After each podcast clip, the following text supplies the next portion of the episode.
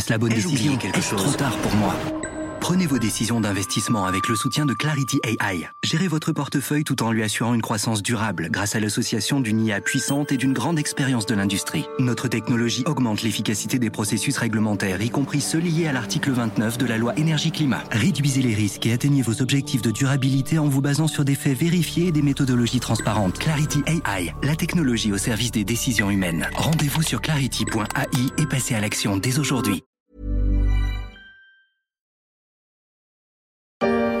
En Allemagne, le pays le moins endeuillé avec un peu plus de 8000 décès, les sondés approuvent à 78% les efforts de la chancelière et de son équipe. Plus de la moitié des Italiens interrogés estiment aussi que leur gouvernement a bien réagi, mais en France, ils sont 63% à être critiques. Il y a peut-être des jours où le président français aurait préféré être né outre-Rhin. Confiné plus tard, déconfiné plus tôt, les Allemands plébiscitent la gestion de la crise du coronavirus par Angela Merkel, selon ce sondage commandé par Euronews fin mai. Malgré aussi un manque de matériel médical, une rentrée scolaire compliquée et quelques percées épidémiques ici ou là, avec une popularité forte, Angela Merkel a retrouvé une place de leader en Europe.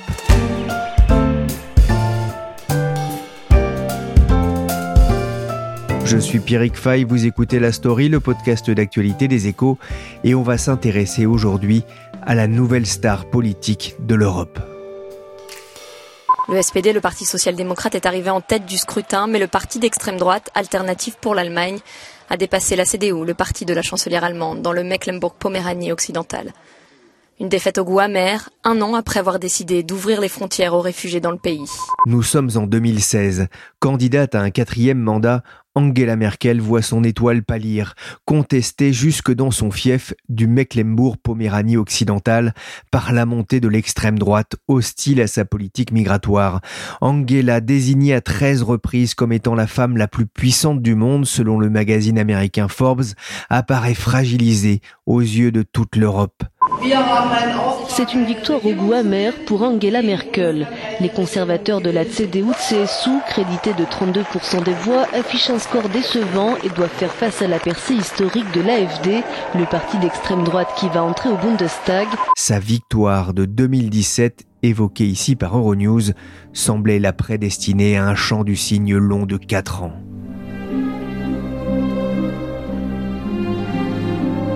Un an après, à l'annonce même qu'elle prendra en 2021 sa retraite politique. Ce quatrième mandat est le dernier en tant que chancelière de la République fédérale d'Allemagne. Lors des élections Bundestag en 2021, je ne serai plus candidate à la chancellerie ni au Parlement et je ne brillerai plus aucune fonction politique. Mais un virus va changer le cours de l'histoire. Le signe Merkel ne s'est pas transformé en vilain petit canard de l'Europe, bien au contraire. Testé trois fois négatif au coronavirus, la chancelière s'apprête à prendre les commandes de l'Europe. La tête haute, confortée par les sondages, par un faible taux de mortalité durant l'épidémie, et par la résistance économique du pays. Mais avant de parler d'Europe, j'ai feuilleté le livre de famille d'Angela Merkel avec la correspondante des échos à Berlin, Ninon Renault. Ninon, Angela Merkel est née à Hambourg, mais peu après sa naissance, la famille Kastner déménage en RDA en 1954. Cette jeunesse à l'est, dans la ville de Tramplin, ça va fortement la marquer Elle y a passé euh, toute sa jeunesse. Elle n'était pas à Tramplin au départ, elle, était d'abord euh, dans une autre ville, mais elle a fait l'essentiel de sa jeunesse. En fait, elle était en RDA, en tout cas en Allemagne de l'Est dès euh, ces trois mois. Donc en effet, elle a passé toute sa jeunesse là-bas et elle était dans une famille assez particulière en fait, parce qu'il faut rappeler que sa mère était enseignante, surtout son père était pasteur. Et il faut quand même le faire, il a quitté l'Ouest pour aller prêcher en terre communiste. Donc beaucoup de convictions. Et finalement, Merkel, elle, évolue dans ce milieu où elle apprend à développer ses convictions à la maison, à l'église, mais dans le carcan communiste, le carcan de cette dictature où on n'a pas le droit de tout dire. Et d'ailleurs, elle raconte qu'elle a appris très tôt à faire attention à, ce qu'elle disait à l'école, par exemple. Et euh, ses parents se sont toujours euh, adaptés au système pour lui assurer un avenir scolaire, un avenir académique. Et euh, officiellement, pour ça, Angela Merkel était dans le moule. Hein. Elle était inscrite dans les organisations de jeunesse communiste, donc les jeunes pionniers. Elle a même été responsable, enfin, en tout cas, membre de la section agitation et propagande. Donc, elle reconnaît avoir fait quelques concessions. Et puis elle a été aussi aux jeunesses communistes ensuite. Donc, elle a évolué dans, dans, cet univers et elle a trouvé son espace de liberté dans cet univers à la maison, comme je disais, et surtout, en fait, c'est ce qui explique aussi qu'elle est scientifique, qu'elle a été ingénieure, qu'elle a étudié la physique, parce qu'est-ce qu'elle explique aussi, c'est que à ses yeux, c'était plus difficile de politiser ces matières, de déformer la vérité dans les sciences, et c'est pour ça qu'elle a fait des sciences. Mais ça n'en faisait pas d'ailleurs quelqu'un de proche du régime, hein, pour autant. Ah ben non, justement, elle a toujours joué euh, sur euh, cette adaptation officielle et, trouvé son espace de liberté dans, dans ce carcan. Et euh, elle raconte qu'en 2009, quand elle a postulé pour un poste d'assistante euh, à l'université d'Ilmenau, elle a été, dans la foulée de son entretien, convoquée par la Stasi qui a voulu la recruter. Et visiblement, c'est quelque chose dont elle avait peur, enfin, auquel elle avait déjà pensé.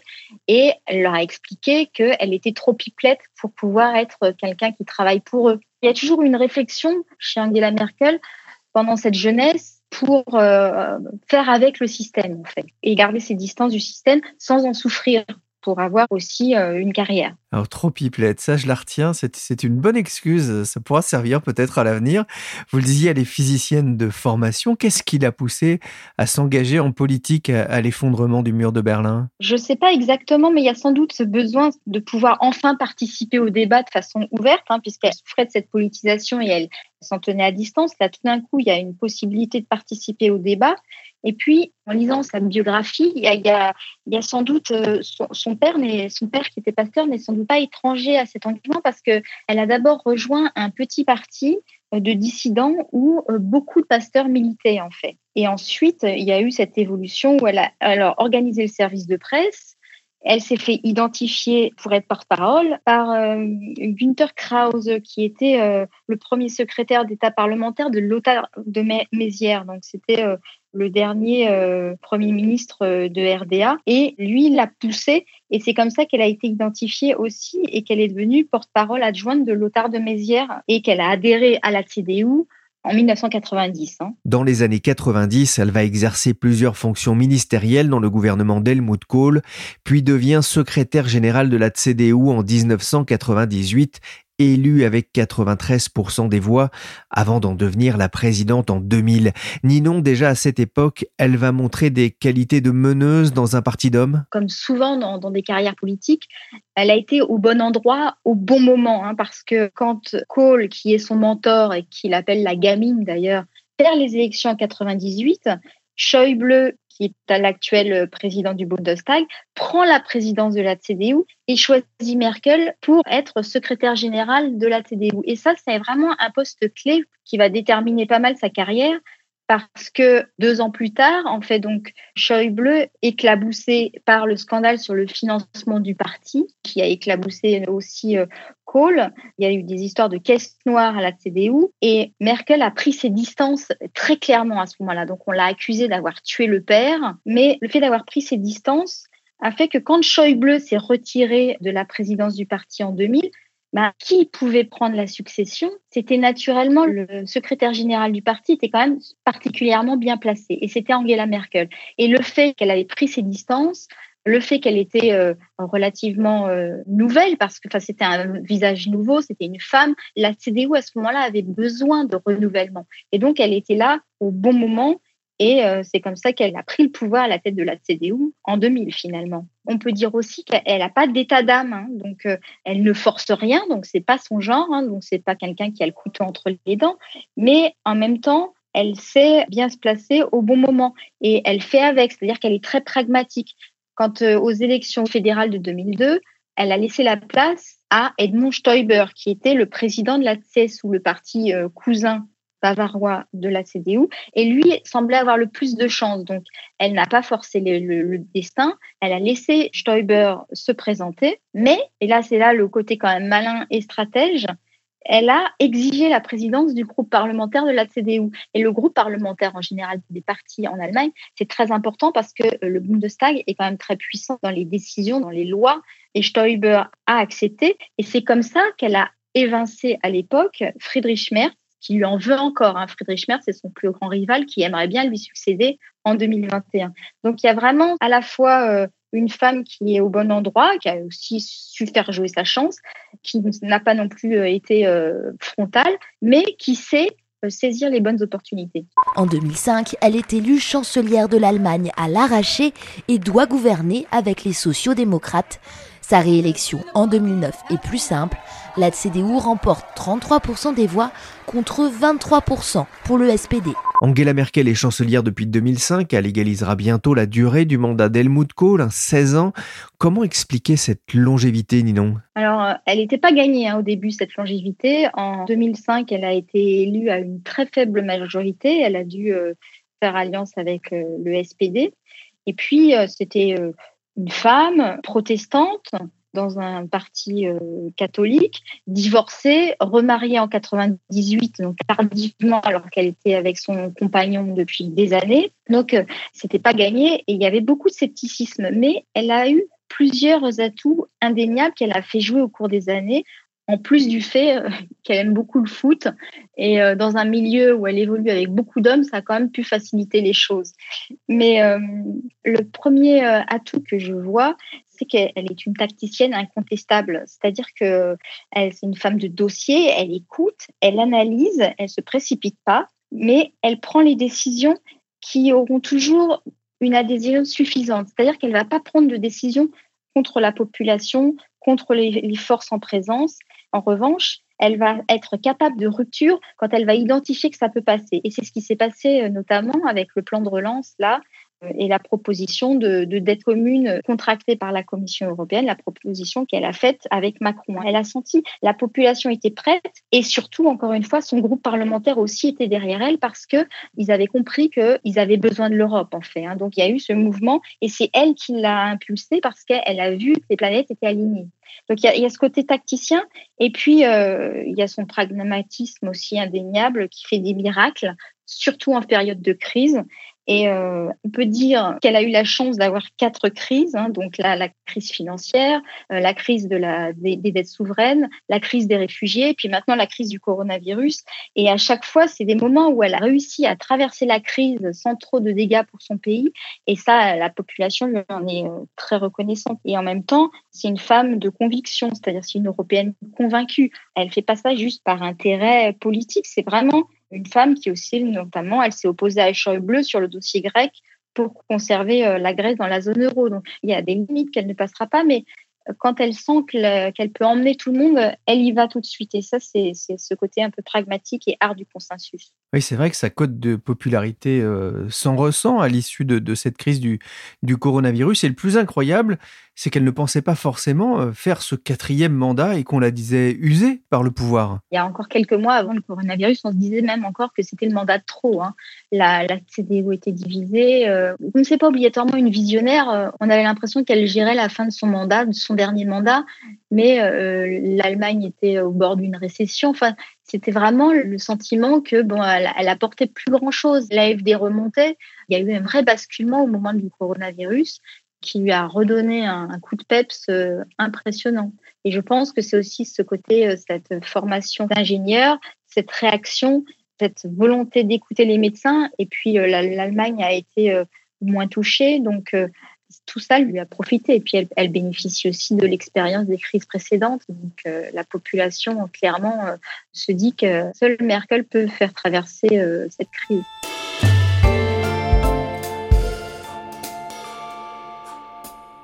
Le 1er juillet prochain, c'est au tour de l'Allemagne de prendre pour un semestre la présidence tournante de l'Union européenne. Une Allemagne qui a traversé calmement et sereinement la pandémie de coronavirus qui a frappé durement la Grande-Bretagne, la Belgique, l'Italie, l'Espagne ou encore la France. J'ai appelé Karl de Meyer, ancien correspondant en Allemagne des Échos, il est rédacteur en chef aux Échos Week-end. Alors Karl, Angela Merkel aborde en position de force cette nouvelle phase de son mandat en Europe? Oui, on peut le dire, car sa gestion de la crise sanitaire, euh, le faible bilan humain de l'épidémie de Covid, on en est actuellement à moins de 9000 décès pour une population de 83 millions euh, d'habitants, ont donné un coup de projecteur sur tout ce qui fonctionne euh, très bien en Allemagne, que ce soit le système de santé ou le fédéralisme et les vertus de la décentralisation, où on a vu les lenders, les grandes régions, discuter entre elles, prendre des décisions différentes, pouvoir comparer les résultats.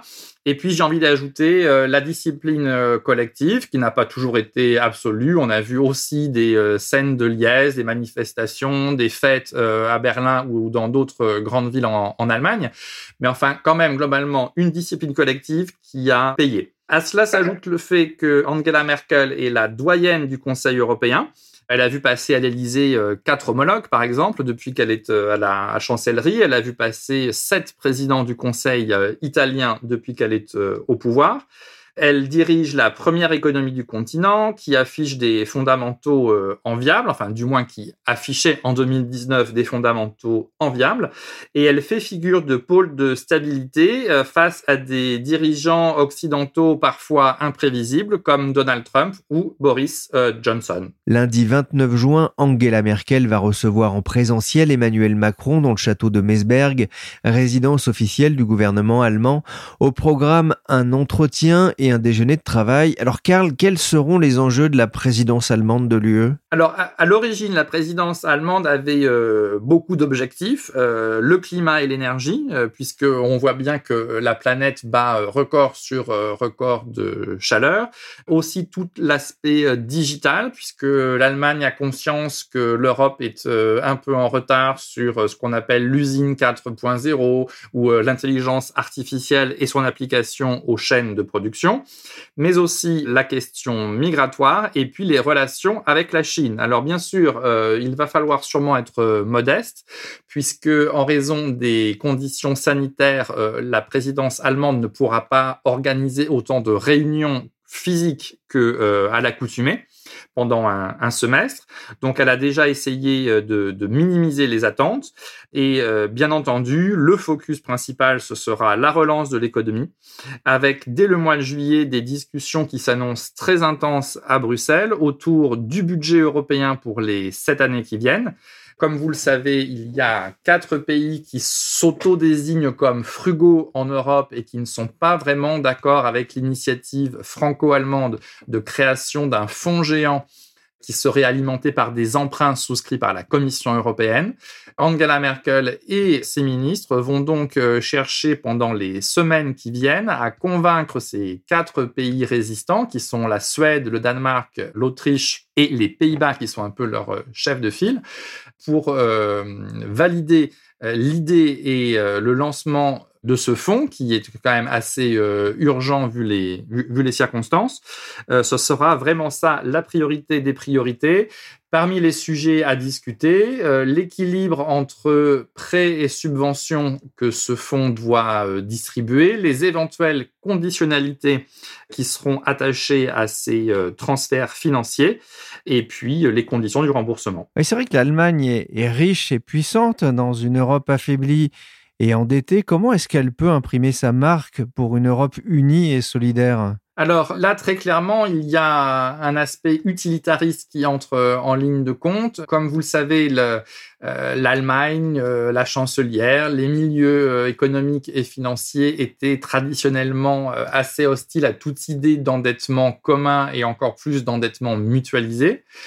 La donne a changé avec d'abord la guerre commerciale entre les États-Unis et la Chine, qui fait que l'Europe devient vraiment un marché euh, indispensable pour euh, l'Allemagne. Et puis euh, le fait que l'industrie a fait passer le message très clairement pendant ce printemps, il n'y a pas de reprise allemande sans reprise de l'Europe du Sud pour deux raisons. D'abord parce que les chaînes de fabrication et de production sont maintenant tellement imbriquées que beaucoup d'industriels allemands ont des sous-traitants en Espagne, au Portugal, en Italie, en Grèce.